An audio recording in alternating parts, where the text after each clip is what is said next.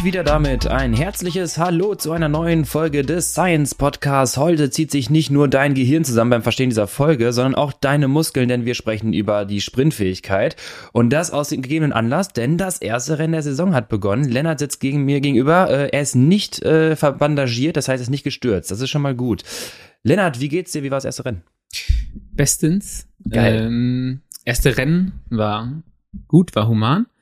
Ich fand's erstmal, ähm, was so, du hast ja gerade schon gesagt, nicht bandagiert, was gut ist. Äh, ist gut. Es gab, glaube ich, keinen Sturz. Zumindest Wow. keinen, den ich mitbekommen habe. Und das, das fand ich schon mal sehr gut. Ich hatte eigentlich so bei einem Herforder Starterfeld von 100 Leuten gedacht, boah, es könnte echt kriminell werden, aber es ging echt klar. Also muss man sagen, es gab so ein paar Situationen jetzt im Finale, wo einige so ein bisschen meinten, äh, das erste Rennen der Saison, jetzt gebe ich hier mein Leben. Da habe ich dann auch mal gedacht, okay, da halten wir jetzt heute mal nicht gegen. Aber ansonsten war es echt human. Okay, sehr cool. Ähm, willst du direkt mit Stats um die Ecke hauen? Oh, müsste ich mal überlegen. Ähm, Stats, ich hatte. Ähm, Oder zumindest Ergebnisse vielleicht? Ach so, ja, wir haben sind echt gutes Rennen gefahren, aber haben es im, im Finale echt solide verkackt.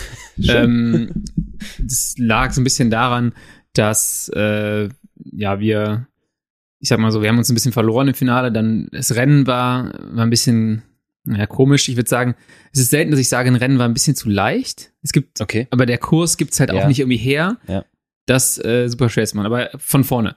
Eigentlich ähm, Vorbelastung. Nee, die Vorbelastung nicht. Aber es sind zwei Leute direkt weggefahren. In der zweiten Runde ist ein Holländer äh, von A-Block äh, sofort los. Und der hatte auch gar keinen Bock mehr, sich irgendwie im Feld blicken zu lassen und äh, ist dann äh, mit einem weiteren Fahrer, Sebastian Niehüs, ähm, Ja, ja, okay. der ist dann nochmal hingefahren und dann sind die beiden halt einfach weg gewesen. Aber wir sind die ganze Zeit schon zügig gefahren. Also ich hätte jetzt nicht das Gefühl, dass nicht das Gefühl, dass wir gebummelt haben. Und die beiden Dudes haben dann halt einfach mal gedacht, äh, wir überrunden das Feld bei einer 2, irgendwas Boah. Kilometer Runde. Die haben in, innerhalb von einer Stunde zehn haben sie uns dreieinhalb Minuten abgenommen. Boah. Äh, das war Aber schon, klar, dann Susanne sagt, das Rennen war zu leicht. Ja, das, ist, das passt nicht so richtig zusammen. Deswegen habe ich gedacht, ich versuche das noch so ein bisschen. Okay. Die beiden sind einfach abartig viel gefahren, also sind Mhm. average beide 3,50 gefahren ähm, für diese Stunde 10, an- als sie rumgefahren sind. Und äh, hinten im Feld war halt schon immer ein bisschen Zug drin. Wir haben vielleicht so ab und an mal ein bisschen die Geschwindigkeit rausgenommen an, an dummen Stellen, was halt dann irgendwie dazu geführt hat, dass, dass die halt auch ihren Vorsprung ausbauen konnten. Aber die waren an dem Tag einfach super stark, muss man sagen. Mhm. Und dann ist das Rennen in Herford so, es gibt eine Gerade vor Stadtziel, die ist eklig. Und sobald du aber auf die Zielgerade einbiegst, ähm, musst du entweder eine Lücke haben oder abartig stark sein, Mhm. weil auf der Zielgeraden hast du so krass Gegenwind, es geht runter. Das heißt, du bist sehr schnell und äh, wenn du dann irgendwie nur mit 65, 70 fährst, um die Geschwindigkeit zu halten als einzelner Fahrer oder sowas, musst du halt extrem viel Watt Mhm. treten. Rollst dann in diese Gegensteigung rein, so Stadtziel hoch und dann meistens kommt so ein Feld halt immer von hinten wieder angeschossen. Das heißt, irgendwie ist der, der, der Zeitpunkt, wo du es richtig schwer machen kannst, wo du auch anderen wehtun kannst, der ist relativ kurz auf der geraden Vorstadtziel und danach ist es halt so, wenn du im Feld bist, äh, da trittst du fast gar nicht, Mhm. aber vorne musst du halt abartig viel treten. Ja. Das heißt, die Strecke ist auch so ein bisschen konzipiert, also darauf, dass es schwer ist, äh, Leuten richtig weh zu tun. Mhm. Du musst halt überstark sein wie die beiden vorne, um dann halt die Lücke aufzumachen. Und dann, Und ich unterstelle jetzt einfach mal, ich war nicht dabei, aber ich unterstelle mal irgendwann, dass das Feld tendenziell halb resigniert hat, als die zwei weg waren, weil irgendwie dann doch deutlich war, die kommen nicht mehr Mm. richtig wieder? Oder nee, das, ist das dann? Komische eigentlich. Deswegen dachte ich mir auch so, hey, wie, wie sind die hier rumgefahren? Weil ich hatte nie das Gefühl, es resignieren jetzt Ja. hier Leute. Das Ding auch, das Ding war halt auch, es ist halt immer so ein bisschen auseinandergerissen auf der geraden Vorstadtziel. Aber da die Qualität des Feldes so hoch war, wir hatten da bestimmt äh, 15, 20 äh, KT-Fahrer, Mhm. äh, und viele gute Amateure. Das heißt, das sind keine Leute, die, die mal aus der Reihe abscheißen. Ne? Also wenn du wenn du so eine hohe, hohe Qualität hast, das, dann dann fliegt es nicht auseinander. Und Mhm. das Feld ist dann auch so lang gezogen, dass selbst wenn du aus der Reihe fliegen gehst und dich wieder einsortierst nach 30 Positionen später, hast dir viel Watt gespart, aber du gehst Mhm. halt nicht fliegen, biegst auf die Zielgerade, bist im Windschatten, kannst dich kurz erholen. Und es ist halt irgendwie, ja, es ist eine interessante Dynamik. Also es, Ja. ja, Ja, wenn du ein sehr, um Leute abzuholen, wenn du ein sehr heterogenes Feld hast, wo starke äh, Varianz der Leistung, ne, der eine richtig stark, der andere semi-stark, Ja.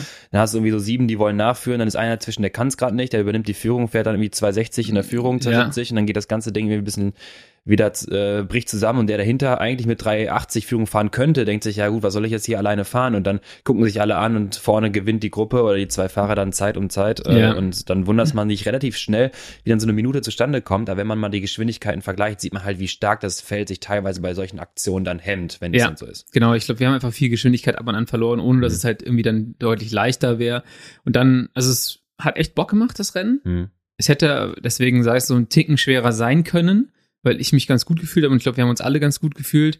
Ähm, aber am Ende, ja, im Finale haben wir uns ein bisschen verloren. Ich habe mich einmal fast aufgehangen im Hinterrad, dann war ich aus der Position und dann bin ich auf die Zielgerade eingebogen und habe schon gesehen, dass das Feld irgendwie ultra lang war und ich dachte mir so, boah, und dann waren wir 14. und 16. und Cool. ja, immerhin Radnettpunkte, ne? es geht wieder los. Nee, ist also, es hat Bock gemacht äh, Mhm. und äh, Beine haben sich gut angefühlt. Das war die Hauptsache. Ich habe jetzt äh, auch nicht mit einem Ergebnis da gerechnet. Ähm, ich glaube, ein Top Ten Ergebnis wäre wär schön gewesen, Mhm. aber ähm, ja, da waren jetzt viele Jungs auch da, die irgendwie schon Rundfahrten, UCI-Rundfahrten und so in den Beinen hatten und es war gut zu sehen, dass man da jetzt nicht irgendwie Limit fährt in dem Rennen. Okay, das ist schon mal ein schöner Einstand. Nächste Woche geht's weiter, aber diese Woche geht's weiter mit Düren-Merken. Ich bin sehr, Ja, sehr morgen gespannt. geht's weiter. Genau, nee, Mit- heute. Äh, Ja, heute, wenn der Podcast Genau. rauskommt, in Aachen in, im, am ach, Lusberg. stimmt, Bluesberg ist erstmal noch. Ähm, bin ich mal gespannt. Bin ich 2012 mal gefahren, Bezirksmeisterschaft. Äh, Das war das einzige Mal, dass ich da gefahren bin. Geht's ein bisschen hoch, ich glaube scheiß Asphalt. Äh, ich hoffe, die kehren die Straße noch, weil da liegen überall so Blätter und so ein Kram und wenn es Ja. dann nass wird morgen. Ich wollte gerade sagen, und scheiß Wetter kommt noch mit dazu. Geil. Schönes belgisches Wetter. Ja, bin gespannt. Wird, glaube ich, sehr, sehr cool. Ähm, wie du deine Sprint-Performance am Ende verbessern könntest, das können wir gleich einmal besprechen, denn wir reden heute über Sprint-Training, Sprint-Performance und wie quasi der Sprint sich zusammensetzt und warum es dann nicht einfach nur äh, darum geht, viel Leistung zu treten. Äh, aber du hast schon angekündigt, bevor wir da reinsteigen, hättest du ganz gern nochmal ein Thema angesprochen. Schieß los. Mountainbike-Rennen sind ja ganz interessant. So merke ich jetzt. Wow.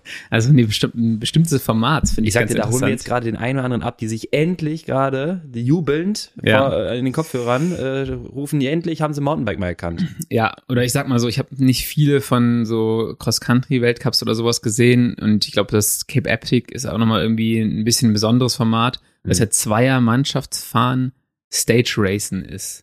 Ja. Was halt echt cool ist von der Dynamik. Ja. Ich bin auf jeden Fall auch ein bisschen äh, biased, weil ich jetzt da einfach nur viel reinschaue, weil zwei M1-Athleten fahren mit, Mhm. mit Egger und Baum von Speed Company Racing.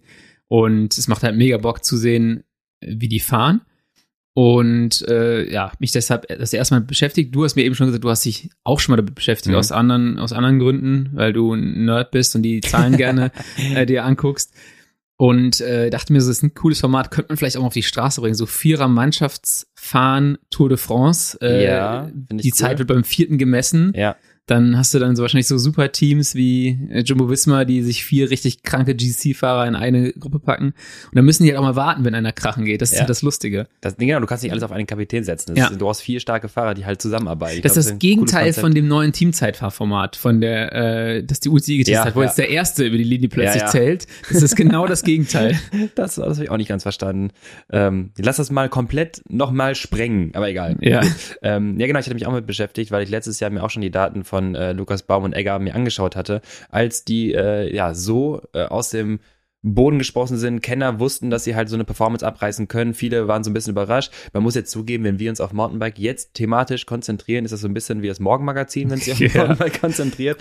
So, wir schwimmen gerade mit dem Trend mit. Aber äh, es ist sehr interessant, sich die Daten anzuschauen und vor allem die Renndynamik anzuschauen. Ähm, und äh, ja, um mal ein paar Stats nochmal äh, dir, dir zuzuschmeißen, ein paar Leckerlis. Ähm, Georg Egger letztes Jahr habe ich kalkuliert mit einer 430 Watt Schwelle. Äh, knappe 80 Solide. Kilo, der Mann, Ja. aber richtig, ne, ähm, also viel, viel absolute Watts und er hat dann teilweise ein paar Sprints rausgehauen, so fünf oder acht Sekunden mit 1600 bis 1800 Watt, so ein paar Gegenwellen genommen. Ähm, Da freust du dich richtig im Hinterrad. Ja, wirklich. Wenn du Lukas Baum bist, denkst du so, Sag mal. oh Mann. Der wiegt, und Lukas wiegt aber 70, zumindest angegeben. Den habe ich jetzt kalkuliert auf eine 360er-Schwelle. Ja. Und ich habe mir gerade nochmal angeschaut, Zeit in Zone, auch bei Lukas Baum, bei Georg, äh, Appell an dich nochmal, du kannst mal gucken, dass du besser hochlädst. Die letzten, da fehlen zwei Etappen von diesem Jahr.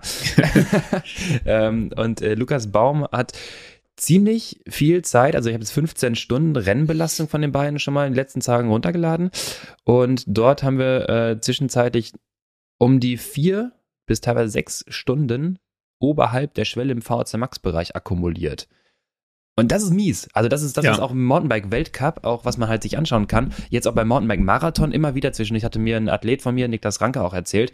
Ähm, die Belastung ist halt irgendwie eine Art von, wir fahren alle im Schnitt Sweet Spot, aber äh, die Belastung entsteht eigentlich aus dauerhaften fünf bis acht Minuten VHC Max Intervallen, Ja. einer passiven Pause bergab mit Core-Stützaufgaben äh, Aufgaben. und dann fährst du halt wieder VHC Max Intervalle. Klingt ultra räudig. Bäh.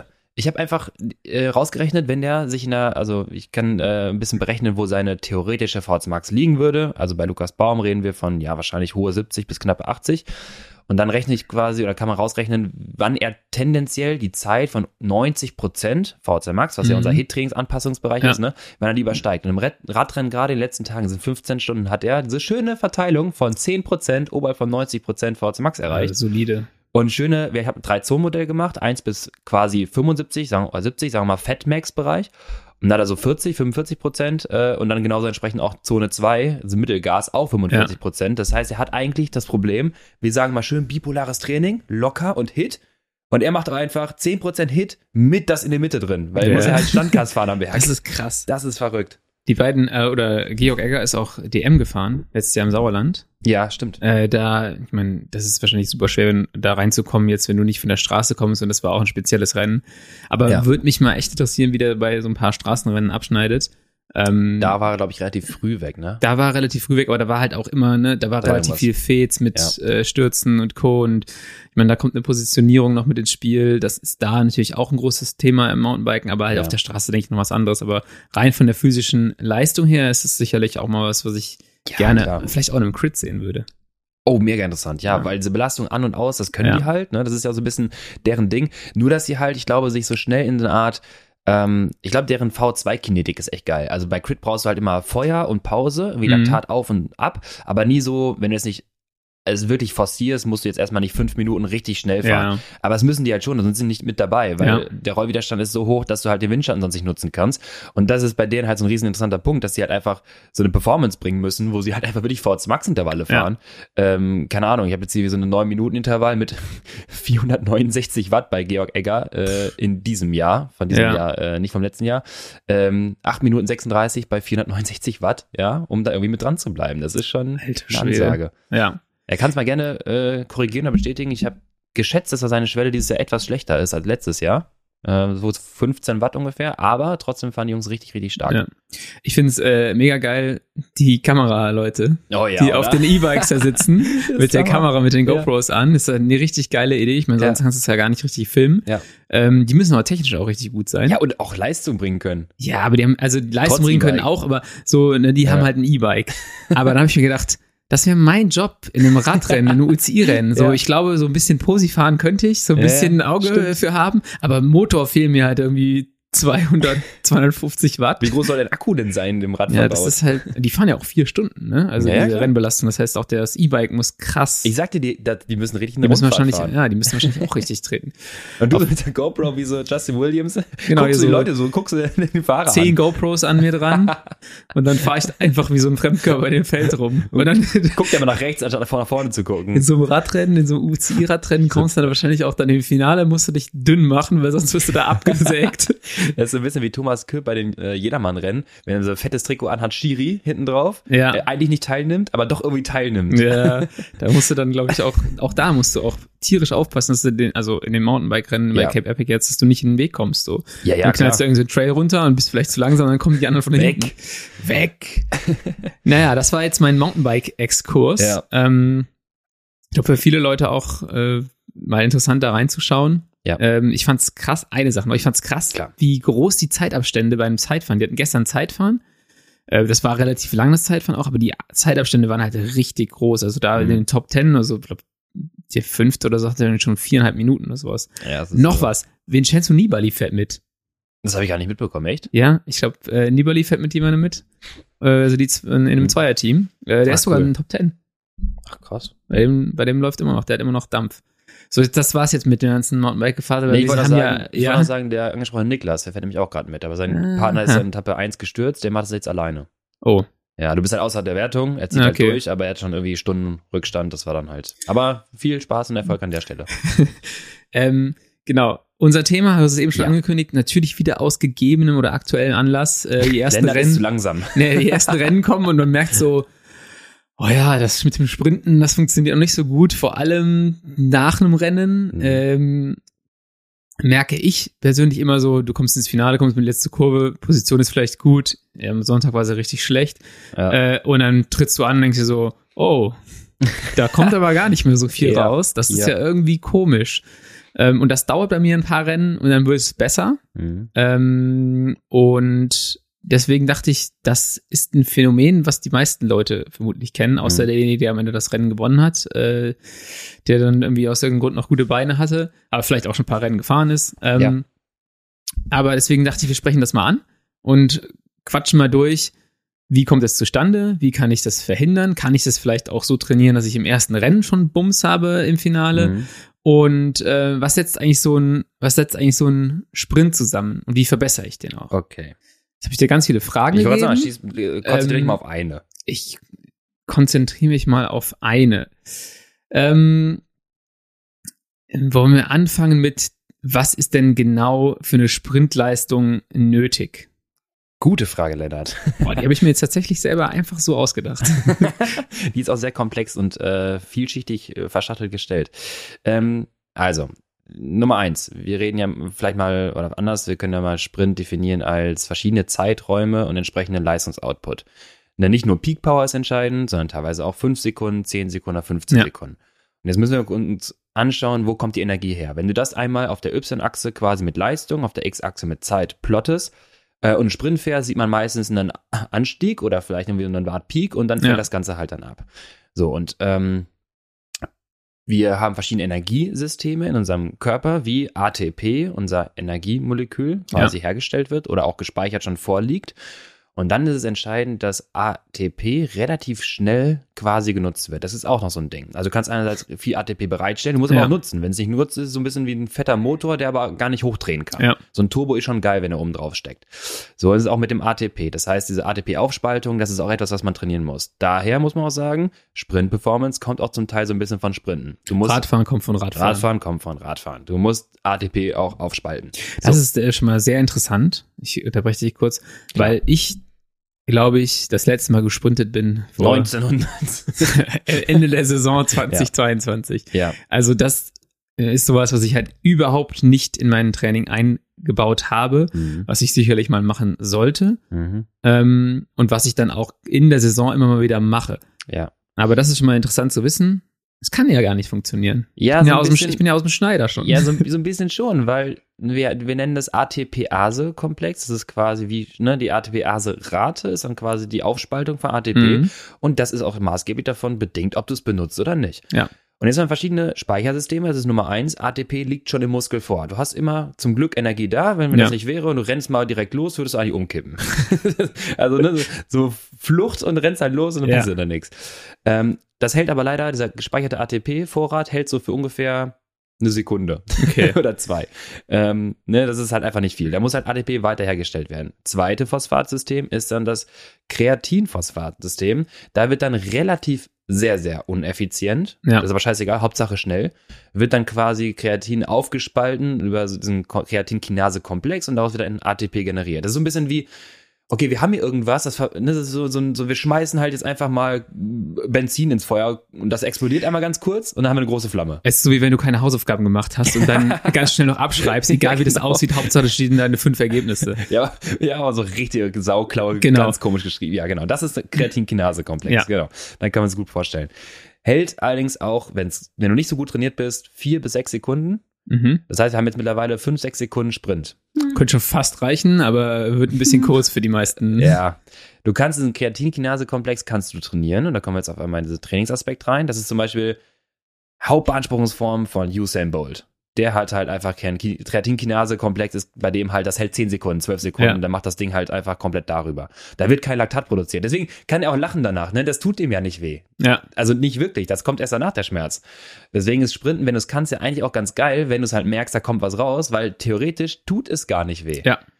Wenn es nicht kannst, tut es aber schon weh. Ja, das ist interessant, Mhm. weil so die Sprints, die ich gewinne, tun nicht weh. Die Ja. Sprints, wo ich das Gefühl habe, hier kommt überhaupt nichts, die Ja. tun immer richtig weh. Genau Weil das. du hängst dann da, dann drehst du und denkst, oh, der kommt überhaupt nichts Mhm. und deine Beine brennen und das andere Ding ist halt so richtig leicht. Genau. Sprintest, sprintest, denkst so, geil, geil, du merkst den Druck auf dem Pedal und dann ist schon die Ziellinie da. Im Idealfall hast du dann gewonnen und dann denkst du so, ja, cool. Ja. Das äh, kann ich mir häufiger vorstellen, Das sowas. ist genau, genau das. Und das musst du halt leider trainieren. Ähm, oder man muss halt irgendwie, entweder du hast ein gewisses Talent dafür, man muss es halt trainieren, aber du musst halt entsprechend vorbereiten. ja, Bevor wir jetzt äh, die nächste Frage angehen, also diese zwei sind Hauptbeanspruchungsformen für Energie erzeugen. Und je nachdem, wie stark die Systeme sind, kannst du dann auch unterschiedlich viel Energie erzeugen auf dann 15 Sekunden. Und alles, was darauf hinauskommt, darüber hinaus, ist dann auch schnell mit Laktatproduktion verbunden. Das heißt, da kommen wir in die Fauler Max, hohe Laktatbildungsrate, ne, wie, wie stark kann ich Laktat aufbauen, ins Blut abgeben, Laktattransporter, ich weiß nicht, wie häufig wir das schon gesagt hatten hier im Podcast. Ähm, wie schnell kann ich quasi über das glykolytische Laktat-Kohlendrahtsystem äh, Energie produzieren und Energie erzeugen. Und wenn es halt, wie bei einem, ich sag mal jetzt übertrieben gesagt, beim äh, Langdistanz-Triathleten nie trainiert wird, dann braucht man uns nicht wundern, wenn da nichts rauskommt, weil auch da ist es wie, ne, dein, dein nicht dein nicht vorhandenes Sprinttraining äh, kann halt gar nicht entstehen. Und jetzt ist die große Kunst, und das ist gleich direkt der Transfer zu deiner nächsten Frage vielleicht, ähm, dass natürlich sich ein Trainingssprint dann von einem Radrennsprint unterscheidet, weil im Trainingssprint, du stehst vielleicht an der Ampel, es wird grün, du machst einen Drag Race, alle Systeme sind maximal entspannt, ATP ist gespeichert da, Mhm. ähm, Kreatinphosphat ist genug da, das ist alles aufgefüllt, ja, ähm, dir geht's gut, du hast keine, keine Azidose in den Muskelzellen, Vollgas, Knallgas, gib ihm. ja, Der Sprint im Radrennen allerdings, der war auch schon in den letzten fünf Minuten ne, aus VHC Max, wieder Sprint, kurze Pause, Rollphase, passive Pause, Sweet Spot, VHC Max, jetzt machen wir einen Sprint. Ja, und viel schlimmer beim Crit, wenn du halt richtig auf dem Gas stehst, am Ende sind das halt schon ein paar Antritte. Ja. Und das ist das, was das äh, dich meistens killt. Weil da gehst du vermutlich auch wieder in, ähm, an deine Speicher ran. Welche Speicher? Ich habe mir das jetzt nicht gerade aufgeschrieben, also die Kreatinspeicher. Genau, und das ist das Ding. Zum Teil reduzierst du das. Und sobald das Ding richtig runterfährt, Ja. dann hast du halt diese ATP-Rate nicht mehr. Und dann ATP-Rate, eine ATP pro Zeit ist Leistung. So, Ja. und dann kann man sich natürlich vorstellen, da kannst du so, Kommt so nichts mehr raus. kommt nichts mehr raus. Es gibt ja auch Leute, die supplementieren äh, Kreatin. Äh, ich vor eine- allem- da habe ich mich auch schlau gelesen. Das ist die auch schlau gelesen, gut. Ähm, dann, dann lasse ich dich jetzt auch direkt mal da was zu sagen. Also die Leute, äh, das machen sie auf dem, auf dem Kraftsport halt auch. Mhm. Ne? Also ich kenne die ganzen Pumper aus meiner Schulzeit noch, die haben immer Kreatin geballert, haben die gesagt.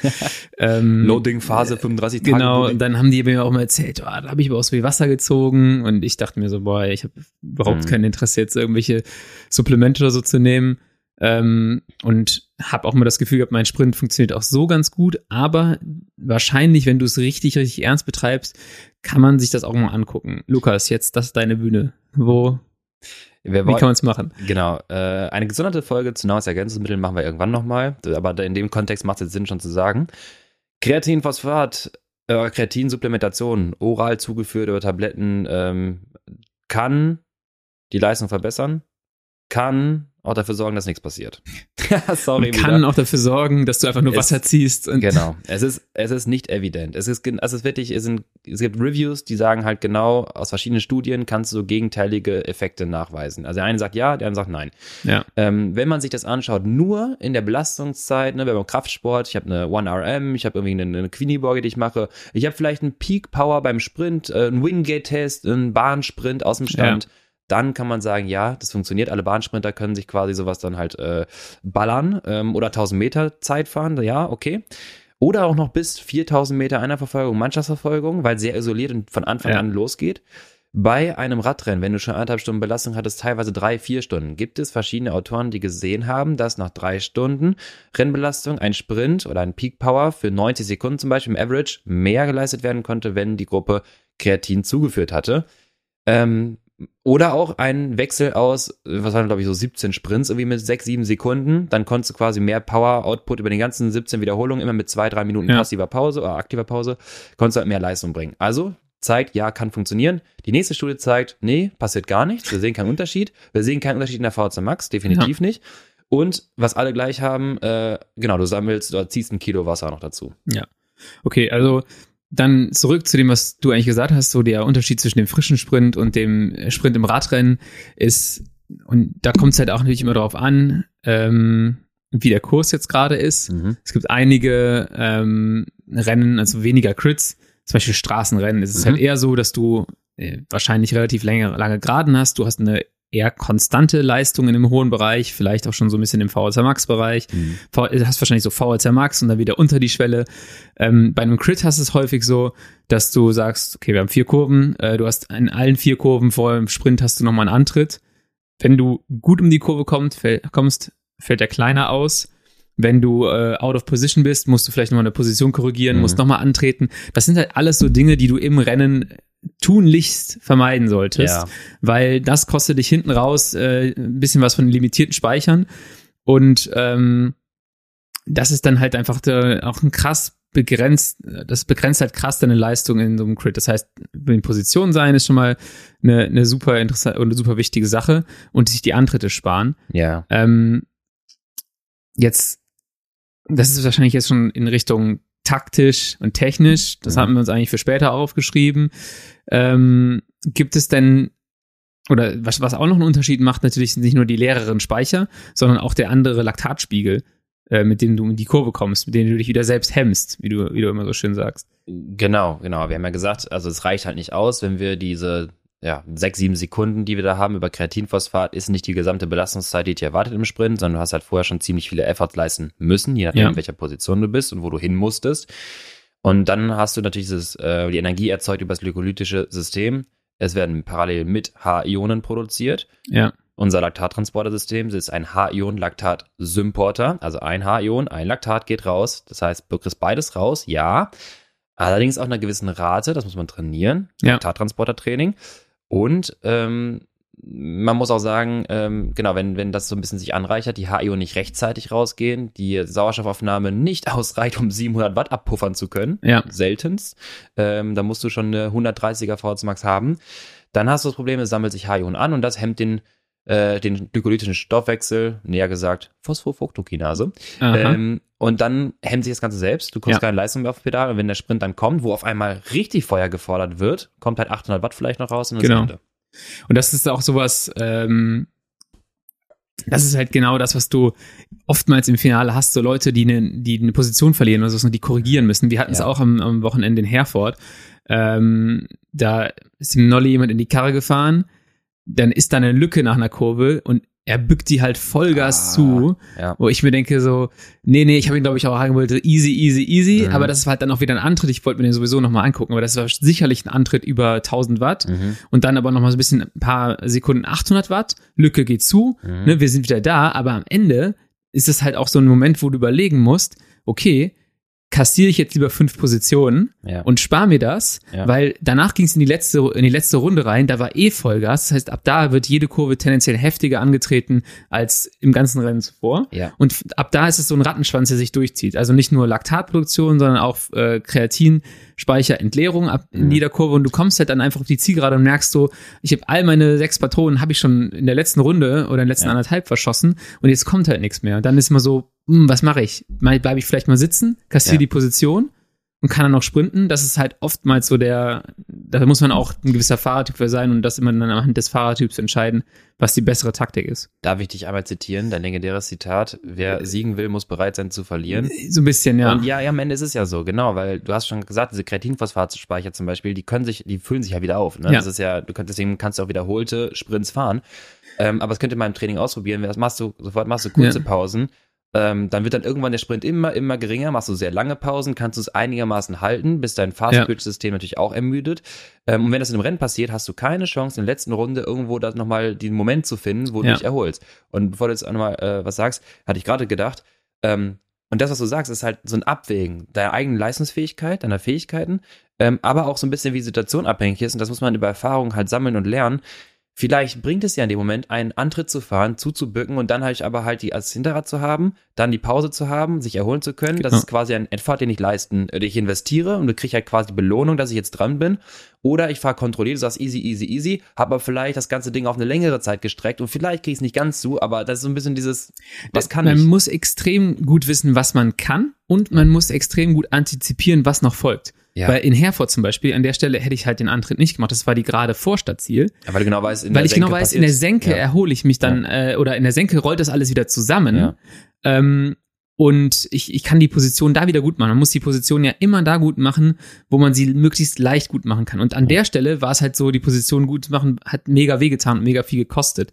Da hätte ich es halt nicht gemacht, dann ist Invest wann anders ge geleistet. Mhm. Und gleichzeitig musst du halt auch wissen, was, was kann ich und was kann ich nicht. Und das ist halt viel Erfahrung. Und ich weiß zum Beispiel, ich muss tierisch aufpassen im Rennen vom Sprint, wenn das irgendwie noch was geben soll, ähm, dass ich, dass ich auf mich aufpasse. Ja. So, Vorsichtig, vorsichtig. Vorsichtig. ich sag's immer so, ähm, das leitet vielleicht so ein bisschen auch das Thema weiter in, in, äh, in den Bereich der Leadouts, aber es ist für mich immer so wie so ein Kaugummi, den du nimmst und du Mhm. ziehst den an zwei Seiten auseinander.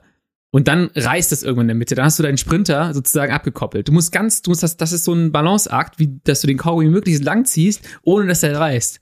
Und äh, da, das heißt, du brauchst auch, auch Leadout-Leute, die dich gut kennen und die halt auch wissen, womit tun sie dir weh und wo können sie dir möglichst viel abnehmen Ja, äh, an, an, ja, an Effort. ja. Und noch eine, noch eine Frage, die eben die mir eben kam. Wie kam schnell, grad rein von. wie kam gerade rein Also. in meinen Kopf? Achso, Äh, wie äh, schnell laden sich diese Kreatinspeicher wieder auf? ah ja, das ist interessant. Ähm, Ich kenne das nämlich, Mhm. was ich kenne das, ich habe das Gefühl, ich, wenn ich richtig Form hab, latsche ich Vollgas auf die letzte Kurve zu, mhm, hab drei Sekunden Tretpause, roll um die Kurve drum und kann dann wieder antreten. mhm. Auch da hast du es nicht komplett entleert, äh, meistens. Ja. Ähm, auch da eine Kreatinphosphatspeicher zu entleeren, das ist ein All-Out, ein All-Out, maximale Kontraktion Ja. jeglicher äh, großer Muskelgruppen für alles. Also es ist so, ich belade dich mit einer Hantelstange, mit einem Gewicht, was man potenziell könnte, und du machst jetzt nur Eine drei, vier, Wiederholung. Wiederhol nee, drei, vier Wiederholungen, Okay. bis einfach alles zusammenbricht. So, das ist halt dann all, alles. Ja. Du willst auch nicht Vollgas auf die Kurve zu sprinten. Nee, Ähm, wahrscheinlich nicht. Genau, du hast es dann zum Teil entlernt. Aber ne, das kann schon mal sein, dass innerhalb von Sekunden oder längeren Sekunden das halt sich auffüllt. Ich sag mal, wir sprechen eher von äh, Minutes, ungefähr drei, eins bis, bis Okay, drei, bis ja. quasi komplett so ein Sprint wieder voll leistungsfähig ist. Also anders gesagt, die Kreatinsupplementation zum Beispiel, wenn man sie sich anschaut auf wiederholte Sprints, also ich fahre einen Sprint, ich mache Pause, ich fahre einen Sprint, ich mache Pause, wenn die Zeit, die Erholungszeit nur eine Minute, aber zwei Minuten war, dann hatten die, die Gruppe mit Kreatinsupplementation mehr Leistung erzeugt. War die Pause länger Richtung sechs Minuten, Ja. sieben Minuten hatten die ohne, also die mit Placebo, so viel Zeit sich zu erholen, dass der Sprint, dass es keinen Unterschied gab in der, im Leistungsoutput. Bei Okay. langen Pausen könnte man also sagen, ja, äh, brauchen wir nicht unbedingt. Im Kontext Crit Racer könnte es halt wieder funktionieren. Und äh, wenn ich jetzt das gerade mal so nehme, was ich beschrieben habe, mit dem du sprintest auf eine Kurve zu, Ja. rollst drei Sekunden um diese Kurve oder auch nur zwei, ist das eher ein Laktatthema dann auch, ähm, dass du Ja, ja, ähm, es ist, es ist wahrscheinlich bedingt durch vieles. Man müsste sich genau mal anschauen, was du machst, weil ich glaube nicht, dass du zwei Sekunden rollst. Das ist sehr kurz. Ähm, ja und ich glaube halt schon ein bisschen länger und du hast auch nicht äh, nur den Sprint gemacht aus einer Pause heraus, du hast wahrscheinlich schon Effort geleistet Genau, von 400 ja. Watt oder so, ran, sprintest voll ran, kurz Pause und dann nochmal. Ich würde eher sagen, das ist eine Art, äh, ja, wie so eine Mikroerholung innerhalb deines VHS Max Intervalls. Äh, ich glaube, es hat auch was mit Laktatkinetik zu tun, aber du baust nicht direkt ab, es ist eher eine Art Verzögern ja von der Situation, diese starke azidotische Situation in deine Zelle zu kommen. okay ja. Ja, genau. Wollen wir weitermachen ähm, auf der auf der metabolischen Ebene? Haben wir da noch Punkte, Ich die wir vergessen haben? Ja, nein, ich würde, also ich habe eine Sache gleich noch, die ich ansprechen wollen würde. Ähm, ich würde aber weitermachen, wenn wir sagen, wir sehen diese taktisch-technische Komponente noch Ja. rein. Ich habe ja mir die Studie angeschaut von Van Erb äh, und äh, Dio Sanders und Van Erb damals mit unserem legendären deutschen Sprinter Marcel Kittel? Marcel Kittel, genau. Und da haben die halt über die Jahre 13, 14, 15, 16, 17 nur halb, weil er den Tour nicht beendet hatte, Ja. äh, sich die ganzen Sprints angeschaut, wann er gewonnen hat, äh, wie die Unterschiede Team Quickstep, Team Shimano waren, habe coole, interessante Erkenntnisse und daran angeleitet würde ich wieder sagen, was metabolisch bei Marcel Kittel wohl passierte. Okay, genau. Also ich äh, gehe mal davon aus, es hat einfach damit zu tun, dass man auch unterschiedliche Philosophien hat ähm, in Leadout-Trains Mhm. und diese Philosophien natürlich auch wieder anpassen muss auf denjenigen, den man da ganz hinten drauf geschnallt hat. Ja, ähm, Und wie schnell der Kaugummi reißen würde bei dem Ja. Typen. Ähm, ja, schieß mal los, du hast ja hier einiges gelesen. genau. Ähm, es geht halt hauptsächlich um die Tour de France-Etappen. Ähm, und genau, Skill Shimano, äh, Team Shimano 2013, 14 schon, 2015 war nicht dabei die Tour de France in der Datenauswertung und 16, 17 bei Team Quickstep. Wir reden von äh, Team Shimano 10 untersuchte Etappen, davon 8 gewonnen. Äh, wir reden aber dann von Etappen, wo potenziell auch ein Sieg bei Marcel Kittel möglich gewesen Ja. wäre. Also wir haben uns nicht angeschaut, äh, was Tourmalet. Passiert. Denn Da hat äh, Marcel überraschenderweise nicht gewonnen. Da ging es auch nicht um Leadout-Fahrer. Und bei Quickstep, Quickstep waren es auch zehn Etappen äh, in Anzahl und fünf gewonnen. Das muss man auch dazu sagen. Ne? Wir haben vergleichen acht gewonnene Etappen mit fünf. Da gibt es auch viel Varianz in den Etappen Ja. wieder. Ich kann gleich eine Etappe zitieren. Vielleicht weißt du noch, überleg dir, 2013 Tour de France, erste Etappe. Überleg mal, was da passiert ist. Vielleicht weißt du es, ich kann es dir gleich sagen. Ich habe In nachgeschaut. äh, Ajaccio, Ajaccio in Korsika, Boah, wenn du das jetzt hinkriegst. wo der äh, Bus von Greenwich auch stecken Wow. geblieben ist. Ja, Und dann haben sie erst die Ziellinie verlegt und dann haben sie die doch Ja. nicht verlegt. ja. Und was war noch? Was war noch? Ich komme nicht drauf. Ich nehme erstmal vorweg, Marcel Kittels höchster Power-Output auf fünf Sekunden und die anderen äh, Rennen auch, jemals in den ganzen vier Jahren, die untersuchten. Ja. Er gewinnt die Etappe, genau. Er fährt Erstes ins gelbes Trikot. Erste gelbe Trikot. Und äh, es gab einen Sturz, äh, ungefähr knapp dreieinhalb, vier vor Ziel. Da hat sich irgendwie ein Anfahrer von Cavendish aufgehangen, ins Mhm. Hinterrad von André Greipel reingefallen. Cavendish, glaube ich, gestürzt. Peter Sagan ist gestürzt. Die beiden waren raus. Ja, Und einen halben Kilometer später steht André Greipel im deutschen Meistertrikot, winkt und guckt einfach nur deprimiert ja. halb die Hände in der Hüfte, weil er irgendwie einen Defekt hatte, wahrscheinlich dann irgendwie aufs Ja. Fahrrad gefallen und eigentlich waren die drei Konkurrenten weg. Ja, Marcel Kittel fährt einen sehr chaotischen Sprint, muss man sagen. Also Powerput war krass, hätte auch mal nicht gewinnen können, war auch relativ knapp, weil der hat sich gar nicht wirklich versteckt. Der hat, der hätte auf mehreren Ebenen eingebaut werden können, Ja. muss man sagen. Und dann hat er einen ultra langen Sprint irgendwie noch gefahren, der dann gewonnen hat, ja, aber ging besser. ja. War jetzt nicht der typische Leadout. Wie viel Power? Komm, sag jetzt. Ja, okay. Ähm, nee, ich wollte jetzt erstmal auf die Unterschiede eingehen, denn ich wollte sagen, sie haben sich verschiedene Zeiträume angeschaut. Also 10 Minuten Power Output von den letzten, oder letzten 10 Minuten quasi bis zum Ziel. Oder Ja. 5 Minuten oder 3 Minuten oder 2, anderthalb, eine, 30 und 15 Sekunden. Sehr interessant. Und haben dann halt äh, sich das angeschaut, okay, äh, Power Output zum Beispiel bei den unterschiedlichen Sprints auf fünf, letzten 15 Sekunden kein Unterschied zwischen Shimano und Quickstep. Also Mhm. da ist ne, 15 Sekunden Sprint, da ist alles quasi relativ ähnlich. Und ja. Bei, also sein Power Output die letzten Sein 50 Power Sekunden. Output, Das genau. heißt, na, aber das ist jetzt ja schon mal super interessant, weil Ja. ähm, wenn wir jetzt davon ausgehen, dass es vorher Unterschiede gab, äh, dann wäre das ja eher so, dass diese Unterschiede gar keinen richtigen Einfluss auf dann am Ende die Sprintleistung gehabt richtig. hätten. Genau, es ist, und das, ist interessant. ähm, ist vielleicht auch ein anderer Fahrertyp dann oder hat sich auch als Fahrer ein bisschen verändert, wenn äh, Als oder eher- ist, oder ihm ist eh einfach alles scheißegal, er sprintet trotzdem 15 ja, so, Sekunden so eine mit 1000, brachiale Power, ja. 300. Äh, 15.403 bei Team Shimano in den Jahren. Mhm. 15 Sekunden, überleg mal, ne? Was aber Unterschied gemacht hat, war 30 Sekunden. Und da reden Ja. wir bei Team Shimano von 654 plus minus 119 Watt und bei Team Quickstep 893 plus minus 139 Watt. Das Krass. heißt, bei Quickstep deutlich mehr in den letzten 30 Sekunden. Also, wir können ja sagen, die 15 vor den eigentlichen Sprints Mhm. war ein Riesenunterschied. Und das ist quasi dieses Quickstep. Im letzten Moment rattern wir jetzt richtig nach vorne. Da habe ich aber noch eine Anmerkung. Mhm. Äh, Ich glaube, das ist auch teilweise eine komplette Philosophieveränderung oder eine Dynamikveränderung in den Sprintzügen. Ja. Weil vorher, also wenn ich ganz zurückdenke, so HTC Columbia, die sind irgendwie schon acht vor Ziel mit acht Leuten von vorne gefahren. Ja, Und ja. das ist immer wieder wie so ein Mannschaftszeitfahren. Und mittlerweile gehen die Sprints eher so dahin, habe ich das Gefühl, ähm, dass die Züge kürzer sind, die fahren kürzer und härter. Mhm. Und äh, das könnte auch so ein bisschen in die, in die Daten passen. Und dann ist so ein bisschen, das musst du im Training antizipieren und auch einordnen. Das heißt, er hat ja in den letzten drei Sekunden einen Effort von fast 900 Watt Ja. im Average und haut dann 15 Sekunden mit 1400 raus. Ja. Und du siehst halt, es ist nicht signifikant, aber es ist ein slightly Unterschied. Bei Quickstep hat er zum Beispiel statt 1403, bei Shimano hat er 1073, so 30 Watt weniger im Schnitt. Nicht signifikant, aber so ein bisschen weniger als es vielleicht in der Tendenz. Das heißt, vielleicht lieber eher heftig auf Position fahren und die letzten Sekunden ein paar Watts dann irgendwie liegen lassen, ähm, als dann zu spät zum Power zu kommen, weil es halt, ne, die, es lohnt sich dann nicht mehr, die Geschwindigkeit ist nicht mehr so hoch. Ich habe eine Frage. Wie hast du auch 1 Sekunden Peaks? Äh, dort glaube ich Und nicht. haben die sich verändert? Weil Ja. eventuell Äh, ja, geht es auch so ein bisschen in die Richtung, dass ähm, die Sprinter eher dazu tendieren, jetzt so einen Plateausprint zu fahren, Mhm. weil sie merken, wir haben eine hohe Geschwindigkeit und es geht eher darum, diese hohe Geschwindigkeit, die deine drei Anfahrer, der da sozusagen, wo die dich hinballern, Mhm. die zu halten, wogegen es halt früher eher darum ging, in einer guten Position um die Kurve zu kommen und dann nochmal auch wirklich Geschwindigkeit aufzubauen. Ich glaube nicht, Mhm. dass die Sprinter ähm, ein, wenn sie lossprinten, noch so viel kmh dazulegen wie Genau. noch vor zehn Jahren.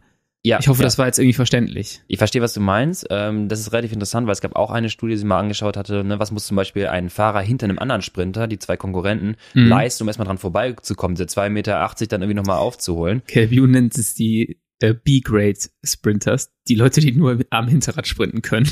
ja, genau, du kommst also im Wind und dann ist halt vorbei. Ist halt vorbei. ja, du musst erst dran vorbeikommen. Und dann ist die Frage, bei welcher Geschwindigkeit sind wir? Und bei hohen Geschwindigkeiten ist es dann halt schwierig, da geht dir irgendwann der Weg aus. Ja. Äh, die Geschwindigkeit ist verdammt hoch, also der entsprechende äh, Windwiderstand ist extrem hoch. Wenn ich mir das in Daten hier anschaue, wir haben die eine Sekunde jetzt erstmal nicht, ich muss vielleicht genauer reinschauen, aber ich sehe im Verlauf zum Beispiel einen Unterschied bei Quickstep Shimano, hat mir gesagt, es ist bei äh, Quickstep äh, die letzten 30 Sekunden ein bisschen mehr Power, dann war der Peak aber gleich. Also so ein Okay. paar Powerfiles sieht man hier, der Peak Ja. war gleich, aber die 30 Sekunden waren vorher, also 15 Sekunden waren intensiver. Und der Unterschied zwischen ähm, gewonnen und verloren haben sie auch nochmal in den letzten Sekunden sich angeschaut.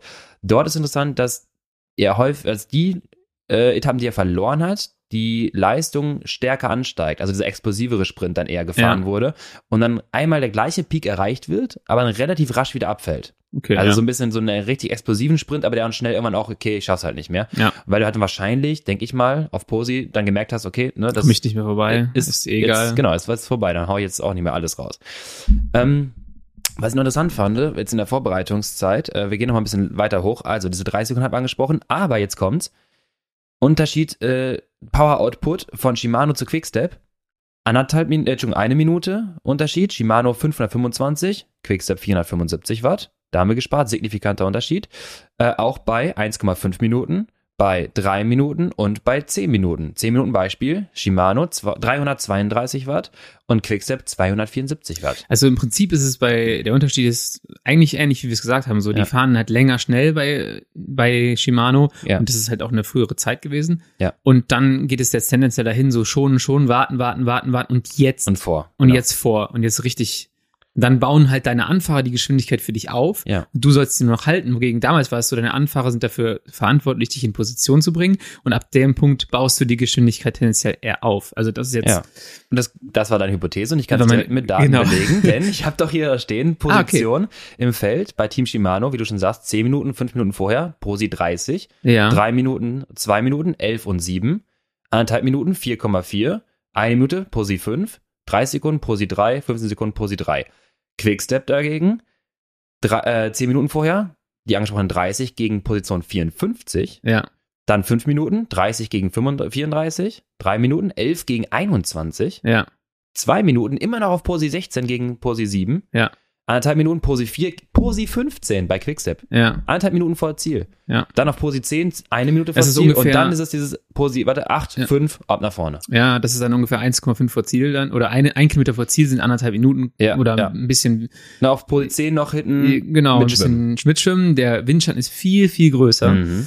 Ähm, du sparst dir viel, viel mehr und auf einmal so, zack, Ja. äh, geht's los. Das Interessant. Ist, ist mega interessant. Und das ist halt sowas, was, wenn ich das jetzt mal auf mich beziehe, mir auch Ja. viel mehr liegt. Vergleich dich mal mit Marcel Kittel, erzähl mal. Okay, das ist jetzt eine geile Überleitung. Ähm, äh, was ich auf mich beziehe, wenn ich zum Beispiel, ich bin ja eher ein Hochglykolyter mit einem sehr kleinen Motor. Ähm, Ja. Das heißt, sowas kommt mir halt auch viel eher entgegen. Und Ja. es gibt halt auch Sprinter. Und das ist dann zum Beispiel sowas, es gibt halt Sprinter, die können das viel eher ab. Weißt du, die sind aber an dem Mhm. Peak nicht so schnell. Und ich würde Ja. sagen, das sind so Leute wie, boah, Christoph ist immer noch sehr schnell, aber so ein, Ja. ne, die Leute, denen so ein Schweinesprint liegt, sag ich immer. Der, Ja. Wo er vorher richtig eklig war. Und du denkst dir halt als, äh, als Sprinter also mit einer hohen Rate und Ja. einem kleinen Motor denkst du, boah, ich bin mir nicht ganz sicher, ob ich da jetzt noch irgendwas aus den Beinen rauskriege. Und die kriegen halt immer noch diesen Peak raus weil die das halt viel mehr abkönnen. Diese Leute kannst du halt auch eher weiter vorne im, äh, im Feld haben Mhm. zu den jeweiligen Zeiten. Und ähm, ich merke halt so bei mir, ey, ich bin möglichst gerne noch weit hinten und muss dann diesen Lass mich einen. hier in Ruhe. Genau, und das ist auch wieder dieses, okay, wenn du gewinnen willst, musst du bereit sein zu verlieren. Eventuell wirst du eingebaut, die Wahrscheinlichkeit ist sogar relativ hoch. Mhm. Aber wenn ich nicht eingebaut wäre, habe ich eine gute Chance. Ähm, Aber wenn ich jetzt vorfahre Ja. und meine Jungs mir äh, den Sprint anfahren, dann klemme ich da schon am Hinterrad, denke mir so, Jesus Christus, bitte gib mir noch irgendwoher ein bisschen äh, Kreatinphosphat, damit hier gleich noch was rauskommt. Safe hast du es noch nie gedacht im Sprint, aber gut. ich, ich wünsche mir dann irgendwoher noch Beine, ähm, Ja. weil das gibt halt nichts Räudigeres, als wenn es um die letzte Kurve geht und die sagen, oh geil, wir haben einen guten Job gemacht, die gehen raus, gucken dich an und du guckst die an und denkst so, uh -uh, nope. Nope. Und jetzt, Lennart. Was? Guckst du mal nach hinten. Ach, ich soll sprinten? Ach so. Für wen fahren wir denn hier? Ach, für mich? ja, ja. Nolli? Nein? Okay. Ähm, ja, du, ich würde ganz gerne sagen, dass du deine Analogie zum Kaugummi noch ein bisschen verfeinern müsstest. Und zwar ist das Kaugummi ähm, auseinanderziehen unterschiedlich von der Konsistenz. Genau, ich bin zum Beispiel so ein Kaugummi, der reißt sofort auseinander. Ja, dafür hast du Äh, aber sehr äh, kräftiges Kaugummi. Ja, so, nur kurz Bei mir muss man halt, also bei mir, oder ich beziehe es einfach auf Leute wieder mit einem kleinen Motor, hohe, ho- Hochglykoliter, Mhm. Ja. da reißt der Kaugummi halt sehr schnell auseinander. Wogegen bei einem Alexander Christoph, ähm, wenn du jetzt einen, eher einen, auch hochglykolisch, Mhm. ne, da reißt er nicht so schnell. Das ist ein robuster Typ, äh, der Alexander Christoph, und da kannst du halt auch mal Norweger, härter, klar. Norweger, kannst du auch mal härter anfahren, so. Und dann hast, musst du halt als Anfahrer wieder extrem aufpassen, ähm, was du da, was du da machst mit den Leuten, die du hinter dir hast. Man nennt es übrigens Viskosität, Kriecheigenschaft. Also seine Viskosität des Kaugummis, äh, Okay. Schiene, ne, ist, finde ich gut. Wusste nicht, dass das beim Kaugummi schon äh, untersucht wurde. Äh, wahrscheinlich nicht, aber wir könnten es mal gucken, ob es da eine Ähnlichkeit zu gibt zu den Sprintern. Ähm, okay, also wir sehen halt, wenn wir mal diese Position runterbrechen, es macht einen riesen Unterschied und wir haben gerade festgestellt, es macht auch einen riesen Unterschied zu deiner eigentlichen, also eigenen Physiologie und entsprechenden angepassten Sprintzug oder angesprach, anges, äh, anges, angespasstes, angepasstes Sprintfahren innerhalb eines Radrenns. Das wollte ich eigentlich sagen, dass ihr auch natürlich ein bisschen darauf achtet, ähm, jetzt für jeden, der Interesse Interesse daran hat, das Ortsschild gegen seine Kumpel zu Ja. gewinnen oder halt am Radrennen vorne zu sein. Ihr habt natürlich jetzt nicht den luxuriösen Sprintzug äh, wie Marcel Kittel, ähm, aber passt natürlich euren Sprint selber an und guckt, wo ihr die Efforts äh, hinsetzt. Ich von mir aus kenne zum Beispiel, ich habe kaum Peak Power, also vielleicht 1-2, wenn es richtig gut läuft. Ja. Ich weiß, ich habe eine richtig nice Eine-Minuten-Leistung. Mhm. Ähm, das kann ich halt ganz gut. Bringt mir im Crit halt nicht viel, weil das bringt mir halt nichts mit 720 eine Minute von vorne zu fahren. Ich wäre ein guter Anfahrer eigentlich, aber Ja. das war's dann auch. Was Wie ist denn deine 30-Sekunden-Leistung? Die ist doch auch relativ gut. die ist auch relativ, ich hatte glaube ich auch mal irgendwie knappe, knapp unter 1000, glaube ich, auch 1000. Ähm, und das ist das Ding so, eigentlich mag ich super gerne Finale, wenn sie steil bergauf im letzten, so, so Ja. Mauer von Hui könnte ich, würde ich halt lieben. Das finde ich klasse. Wenn die anderen halt Save, äh, Painface Ja. haben, dann grinse ich die mit 14 Millimol an, bis dann irgendwann mal aufhört. Und du Aber kannst ja kann noch reden. Ja, ich kann halt, genau, ich kann auch reden, ey, was ist denn los hier? Ähm, aber ich kann halt nicht dazusetzen. Geht schon hoch? Und das Problem ist allerdings auch, dass ich mich in eine Situation begebe, wie du auch schon sagtest, wo ich stark glykolytisch arbeite, stark azidotisch in der Zelle bin, das Ganze quasi noch weiterhin aufbauen könnte, aber wenn ich jetzt meinen Sprint setze, kommt halt nicht viel Power-Output raus. Also ich kann einen Zustand lange halten, aber keinen Peak mehr fahren. Ähm, ich glaube, wir sollten mal so ein bisschen zusammenfassen, was wir schon mal besprochen haben. Ähm, grundsätzlich, wie verbessere ich meinen Sprint, ist das Thema. Wir haben jetzt erstmal drauf geschaut, was, wie setzt sich so ein Sprint überhaupt zusammen. Dann haben wir so ein bisschen auch aufs, aufs Taktische geschaut ähm, und gesagt, worauf muss man vielleicht auch achten, Mhm. dass man ähm, mit dem Wissen, woraus sich der Sprint zusammensetzt, vielleicht auch im Rennen dementsprechend auch handelt. Da haben wir sicherlich auch noch ein paar Tipps auf Lager, würde ich sagen, die dann wirklich, also Fallbeispiele. Wir, Mhm. ne, willst du mal anfangen, was man jetzt auch vielleicht im Rennen richtig machen kann und was man auch falsch machen kann, bevor wir dann so ein bisschen ähm, noch dahin gehen, wie trainiere ich denn den Sprint? Okay, machen wir. Äh, ich muss nur ganz kurz nachreichen, weil ich gerade hochgescrollt habe. Äh, ein Sekunden Peak, hast du gesagt. Von Ja. Marcel haben wir doch hier äh, drin stehen. Im Schnitt über alle Sprints 1737, plus minus 94, also auch mal gerne 1,8. Ja. Ähm, kein Unterschied zwischen gewonnen und verloren. Teilweise sogar bei verloren höheren Peak, in der Tendenz, nicht signifikant. Und auch kein Unterschied zwischen Team Shimano und Quickstep. Also ein Mhm. Sekunde Peak ist dann gleich. So, das wollte ich nochmal nachreichen. Gut, was Äh, kann man, äh, Stützt so ein bisschen unsere These, was du vorhin gesagt hast. ja, was kann man falsch machen, Lukas? Was kann man falsch machen? Also natürlich vieles. Wir haben jetzt gerade bei Stoffwechselsituationen gesprochen. Ähm, ich würde sagen, ähm, innerhalb des Sprints meinst du jetzt nicht im Training? Innerhalb des Rennens Innerhalb auch des Rennens. Äh, in, mit dem Wissen so, okay, wir haben aus den verschiedenen Sachen Ja. setzt sich dann der Sprint zusammen. Ja. Ähm, Beweg dich, also ne, wir, wir haben ja jetzt die Position gerade besprochen, wir haben die, die, die, den Zellzustand besprochen, das haben wir jetzt quasi gut optimiert. Ja. Äh, dann würde ich halt sagen, okay, aus welcher Geschwindigkeit fahren wir los? Ähm, dann sagen wir mal irgendwie dann von mir aus mittlere 50. Ähm, welchen Gang habe ich drauflegen. Frequenz, genau. Genau, jetzt kommen wir auf einmal in das Thema der Trittfrequenz. Ja. Da hat man, äh, da habe ich mir auch die paar Studien angeschaut. Um jetzt mal abzukürzen, ideale Trittfrequenz für den höchstmöglichen Power Output, theoretisch 120 bis 125. Ja. Ähm, allerdings, wenn man sich das anschaut, und zwar macht das so, äh, man plottet quasi Leistung auf die Trittfrequenz und erkennt einen einen umgekehrten U, eine umgekehrte U-Form. Das heißt, wir haben irgendwo einen Peak und dann irgendwann reduziert sich das wieder. Du trittst quasi zu schnell, um genug Ja. Power Output erzeugen zu können. Ähm, und bei 125 ist quasi der höchstmögliche Power Output meistens bei den ganzen Sprintern. Ja. Wir sehen allerdings auch, und das ist das Ding, du willst nicht mit 125er Kadenz deinen Sprint beginnen. Ja.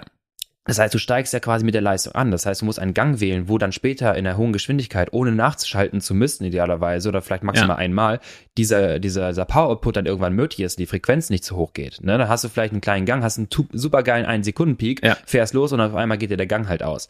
Das heißt, du musst halt so dich einstellen, auch da wieder Erfahrung sammeln, dass du einen Sprint fahren kannst, der, wie gesagt, äh, eine aufbauende Kadenz mit nutzen könnte, bis quasi maximal Leistung. Dann ist es nicht schlimm, wenn die Leistung stark abfällt, weil du hast die Geschwindigkeit erzeugt, du hast diese Geschwindigkeit, die hältst du ja quasi. Ich gebe mal ein Beispiel, du fährst vielleicht auf 60 hoch, wenn du richtig schnell bist, ver verlierst vielleicht Richtung 59, 58, ist egal, aber die Zeit, die du Ja. gut machst, die ist halt entscheidend. Und das auch zu trainieren, ist ein wichtiger Punkt. Ähm, und nicht nur Peak-Output zu trainieren, ey, was kann ich hier sprinten, sondern teilweise auch einen High, also einen High-Speed-Sprint zu Ja. fahren. Habe ich übrigens diese Woche einmal zufällig gemacht, weil der Wind gut stand und ich bergab gefahren bin, dachte, jetzt probier's mal aus. Ja. Ich hatte richtig Bock und äh, habe fast 53,11 äh, bald ausgedreht. Ich hatte nämlich 71 Sachen drauf auf so einem Feldweg, Ja. leicht bergab und das hat richtig Bock gemacht. Und ich habe gemerkt, ähm, dass ich zum, bei meiner Situation, ähm, der Gang war ein bisschen zu dick. Ich Mhm. konnte das nicht ausspielen, weil ich dann einfach das Drehmoment nicht erzeugen konnte, weil wir hatten ja gesagt, ich mich glykolytisch wieder hemme. Ich komme auf Geschwindigkeit und krieg's aber nicht mehr aufs Pedal. Ich kann das Drehmoment nicht erzeugen und dann fehlt es mir quasi dort am Power Output. Und ich bleib halt bei meinen 900 oder 1000 wieder hängen. Ja.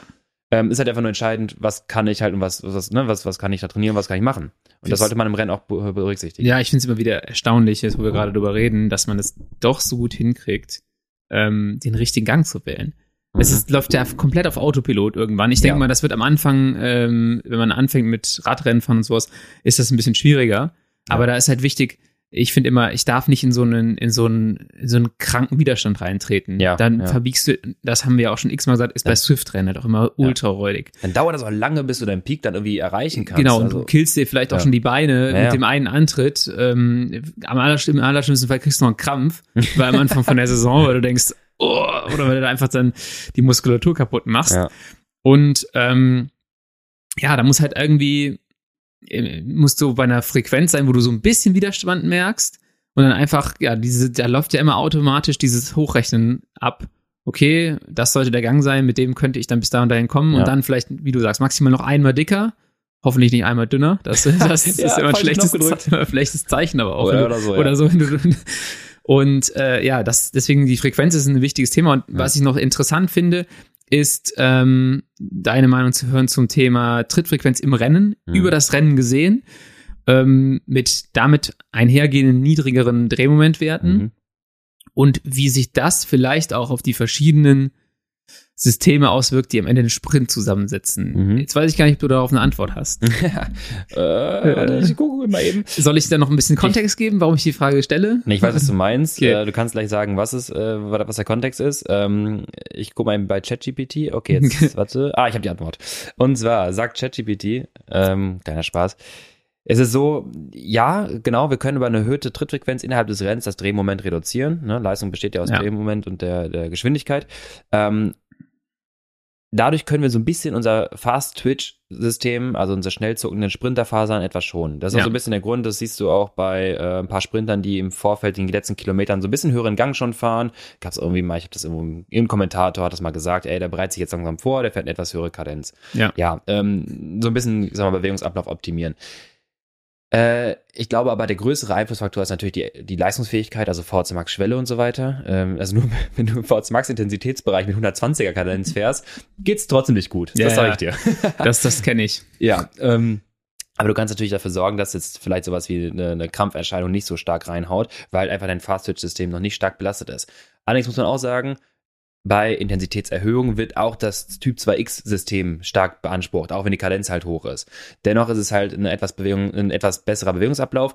Das gehört trainiert und das gehört auch äh, hier äh, Flashback zur Bikefitting-Folge, zu einer optimierten Sitzposition. Genau, da, ich bin drauf gekommen, weil äh, der äh, das ganze Team war eigentlich äh, jetzt bei Comsport aus dem Fitting und wir haben gesehen, dass beim gleichen Rennen, auch in Herford, und das ist jetzt nur eine Stichprobe n gleich 1, äh, äh, dass die Trittfrequenz stark erhöht war dieses Jahr im Vergleich zu das letzte Mal, als wir es gefahren sind.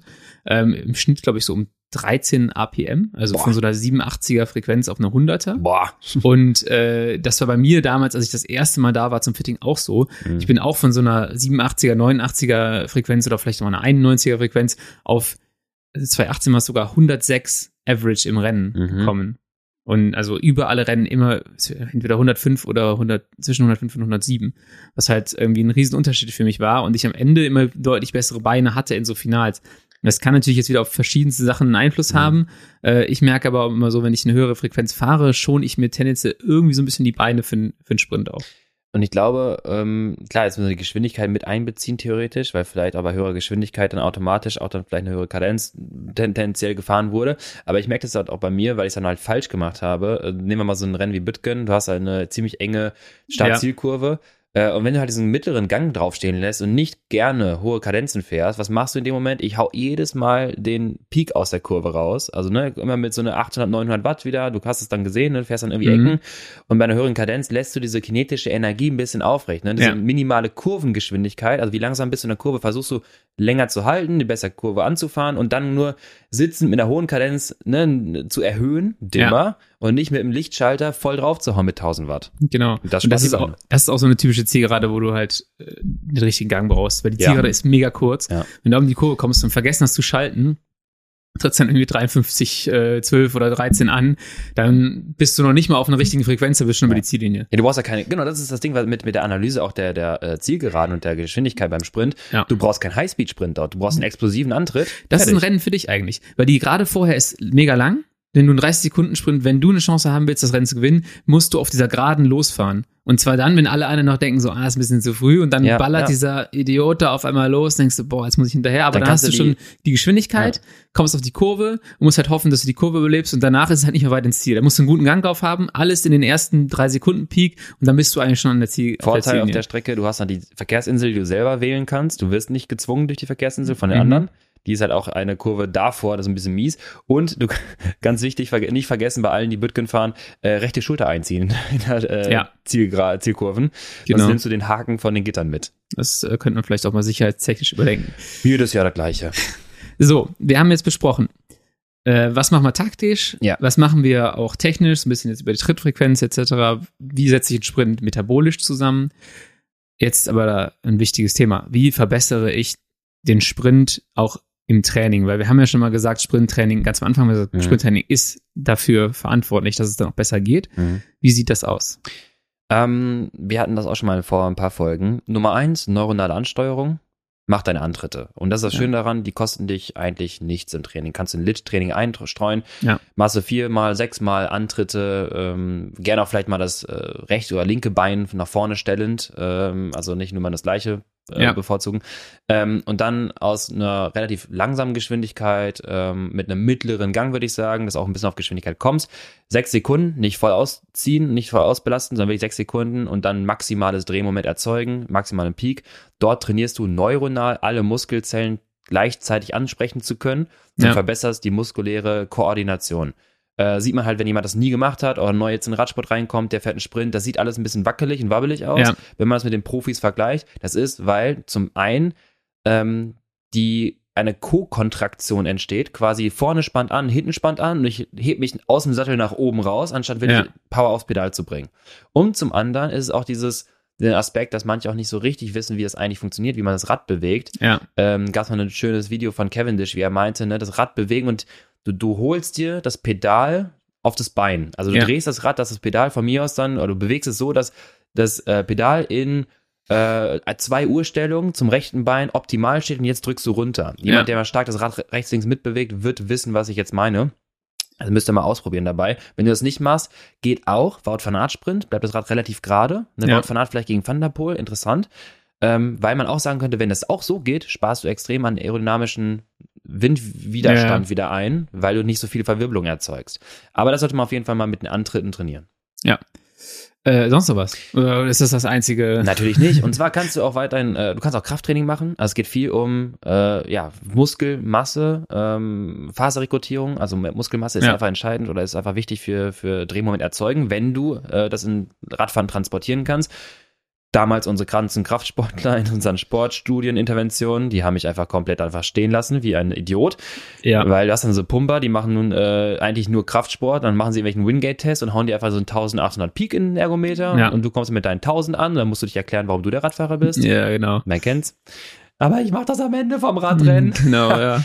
Na, hast du gehört? Prosi ist entscheidend. Nicht Das einfach ist, nur äh, haben wir ja, glaube ich, auch schon mal drüber gesprochen, Mhm. wenn du früher mit den Leuten in der Schule auf dem Nachhause mit dem Fahrrad, dann, die wollten immer wissen, wie schnell fährt er denn eigentlich? Dann sprintet man Ja. so und dann dachte ich mir immer so, das ist eigentlich gut. Für mich war es okay, ja. als Fahrradtyp Sprinter eher, aber für jemanden, der irgendwie äh, ultra den Motor hat, der hätte vielleicht im Sprint sogar alt ausgesehen Ja. und dann hätten die sich gedacht, Alter, der trainiert jeden Tag, was für ein, was für ein Depp.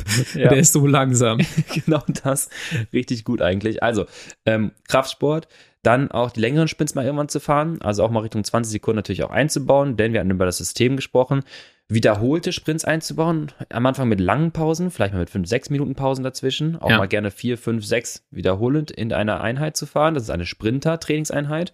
Dann das Ganze auch auf kürzere Pausen zu verkürzen und vielleicht auch das, das, das pra- Rennpragmatische mit reinzubringen, auch quasi aus einem Zustand sprinten zu können, wo Kreatinphosphatspeicher nicht komplett erholt Ja. sind. Und dann würde ich sagen, diese ähm, Zusatzkomponenten wie diese hohen Geschwindigkeiten, also fahr auch mal einen Bergabsprint vielleicht, das muss man jetzt auch ein bisschen technisch versierter sein, bitte nicht für jeden Ja. geeignet, aber fahr auch mal in Ruhe, asphaltiert. äh, Vielleicht erstmal leicht bergab, bevor genau. man dann irgendwie 7% Bergab-Sprint fährt. Das ist eher Ja, nicht so, Es reichen drei. nicht so gut. Ja, genau. Genau das, dass du mal Geschwindigkeit aufnimmst und vielleicht auch mal lange Fahrt dann halt äh, wirklich Geschwindigkeit aufnimmst. Und äh, auch nochmal der große Tipp an alle, das ist weniger Training, aber vielleicht so ein bisschen technische Komponente. Ähm, Windwiderstand ist ein Riesenthema, gerade bei hohen Geschwindigkeiten. Würde ich gerade sagen, wenn du so einen Bergabsprint auch mal machst, Ja, dass du dann auch bewusst nicht all out sprintest, sondern dann guckst, okay, und dich in dem Moment dann daran erinnerst, wie sprinte ich hier? Wie Ja. ist meine Posi jetzt gerade? Kann ich jetzt gerade noch ein bisschen runtergehen mit dem Kopf? Kann ich Genau noch ein bisschen irgendwie die Ellbogen ein, reinpacken und sowas?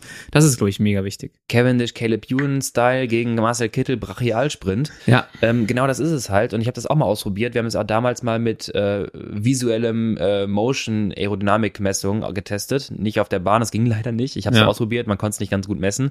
Bin den Caleb Ewan-Sprint gefahren, hat nicht ganz funktioniert. Ähm, und es war ein riesen, riesen Unterschied. Du sparst dann teilweise 200 Watt bei den Geschwindigkeiten von jetzt extrem gesagt 70 km/h, aber es ist ja die Endgeschwindigkeit beim äh, Tour de France-Sprint teilweise. Aber runtergerechnet sparst du teilweise auch 100 Watt. Die kannst dann weniger im Peak treten, Ja. wenn du halt den Oberkörper tief hältst. Und ähm, ja, das ist ein wichtiges Thema. die sechs Sekunden Sprints, wie viel Pause machst du dann? Ähm, da mache ich gerne volle Erholung, weil es geht ja wirklich um neuronale Ansteuerung, dann um die, ja, weiß man dann, wann die Ja. Pause erreicht ist? Äh, kann man das einfach spüren oder Das- ist die halt einfach? ja, doch, das kann man spielen. So, du merkst es doch da wieder, ne? Du merkst es eigentlich nicht in einer starken Ermüdung. Ich würde sagen, so dreieinhalb Minuten reichen da schon aus. Okay, also machst du sechs Sekunden, dann machst Ja. du dreieinhalb Minuten, dann machst du wieder sechs Sekunden. Genau. Okay. Langsame Geschwindigkeit, gucken, dass kein Auto dann kommt irgendwie, ne? Und gerne Ja. auch mal vielleicht mit der ähm, sehr, ähm, sehr, sehr großen Weitsicht, dass auch das teilweise gefordert ist. Macht's nicht nur im Stehend, ne? Immer so Ja. mit dem rechten Bein vorne, so ideal wie möglich, sondern macht's auch mal sitzend, linkes Bein vorne. Das ist dann koordinativ was ganz anderes. Äh, und dann merkst du auf einmal, boah, Peak Power geht gar nicht. Trainierst ein paar Mal, dann kannst du relativ rasch auch deinen Peak Power wieder verbessern. Ja, okay. Gut. Taktisch, technisch, metabolisch. Ja. Irgendwelche Aerodynamisch. aerodynamisch, ähm, irgendwelche Punkte, die wir noch irgendwie nicht beachtet haben hier beim Sprinttraining. Ich glaube, wir haben mittlerweile alles abgearbeitet. Also ich habe jetzt nichts mehr auf meiner Liste. Gut, dann würde ich sagen, ich gehe mal raus und fange das wieder zu trainieren, weil bei mir kommt das im Laufe der Saison immer einfach durch die Menge an Antritten in den Rennen. Ja. Da passiert das automatisch, aber ich würde es gerne ein bisschen forcieren und habe letztes Jahr auch gemerkt, dass es bei mir viel gebracht hat. Ja. Dann danke fürs Raussuchen der ganzen Studien. Ich muss jetzt meine 17 Tabs wieder schließen. Muss deine 17 Tabs wieder schließen. Auch im Kopf. Und äh, ich würde sagen, viel Spaß beim Trainieren des Sprints und bis nächste Woche und danke fürs Zuhören. Genau. Wir hören uns und viel Erfolg beim nächsten Ortsschild. Ciao, ciao.